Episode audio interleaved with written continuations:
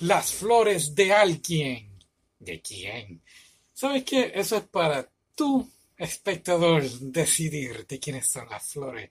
Eh, esta película es de este año, no, del año pasado, gracias, del 2021. Muy, muy interesante. Y es que está esta familia que se acaba de mudar a, un a uno de los apartamentos. Y entonces, cuando digo familia, es papá, mamá e hijo. de vecino, en la parte de arriba, tienen a esta familia, mamá, papá e hijo, el hijo es mayorcito, que el papá tiene demencia.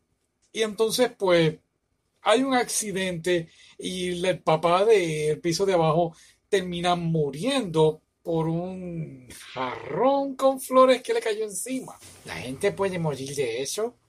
Sí, sí, porque la velocidad y la gravedad y todas esas cosas. Y pues nada, eh, vemos entonces, hay dos puntos de vista. Está el punto de vista de la esposa de la fallecida, ¿no? Eh, digo, del fallecido, que lo que ella ahora tiene que lidiar es una madre soltera con su hijo en este mundo.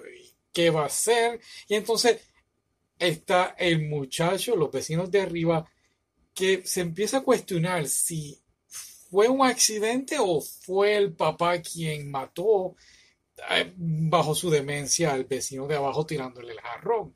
Y entonces pues está entre, mm, como decimos, entre la espada y la pared, entre comentarlo a la policía, ya que tienen un sospechoso, la policía tiene un sospechoso, otro vecino, y entonces pues realmente aquí no sabemos qué está pasando. A todo esto, el hijo del paciente que tiene demencia está sufriendo por la pérdida de su hermano. Perdió un hermano hace años ya. Entonces, pues esto ha afectado completamente a la familia, el cual, a nivel de que no lo han superado.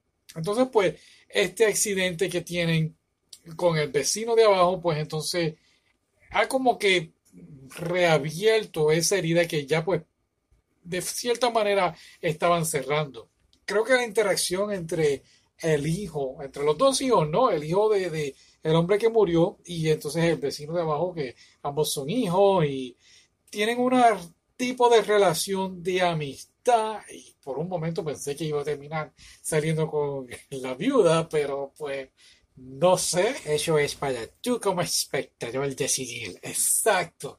Ah, claro, hay una parte muy bonita, muy, muy buena. Eh, el, hijo, el hijo que perdió al hermano, el hijo que perdió al hermano, sí, sí, aquel, la familia de arriba, la familia de arriba, sí. Él va como a un grupo de ayuda donde se reúnen y entonces pues hablan distintas personas que han pasado por un accidente, han perdido un familiar, hablan de sus experiencias y en todo momento él no habla y no es hasta una parte al final de la película que él se da cuenta, vamos, que tiene dos opciones, o, saber continuar con la vida, la vida continúa, o, quedarte en depresivo. Y creo que en la manera en que él pues logra por fin hablar, porque en estas juntas de apoyo nunca él hablaba, entonces en la forma al final que él logra hablar, es bien interesante, bien bonita, e inclusive un poquito hasta emotiva para aquellos que han perdido algún familiar,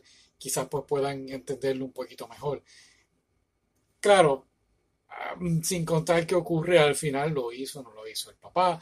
Es como para ti decidir, yo creo que, no quiero decir, yo creo, yo tengo una opinión que te voy a decir fuera de el micrófono. sí, yo también pero muy, muy bonita. Una película muy buena, un poquito lenta, en una hora y 50 minutos, 55 minutos, pero vamos, tiene un propósito, ¿ok? Así que déjanos saber tu opinión. Y será hasta la próxima. Hasta luego.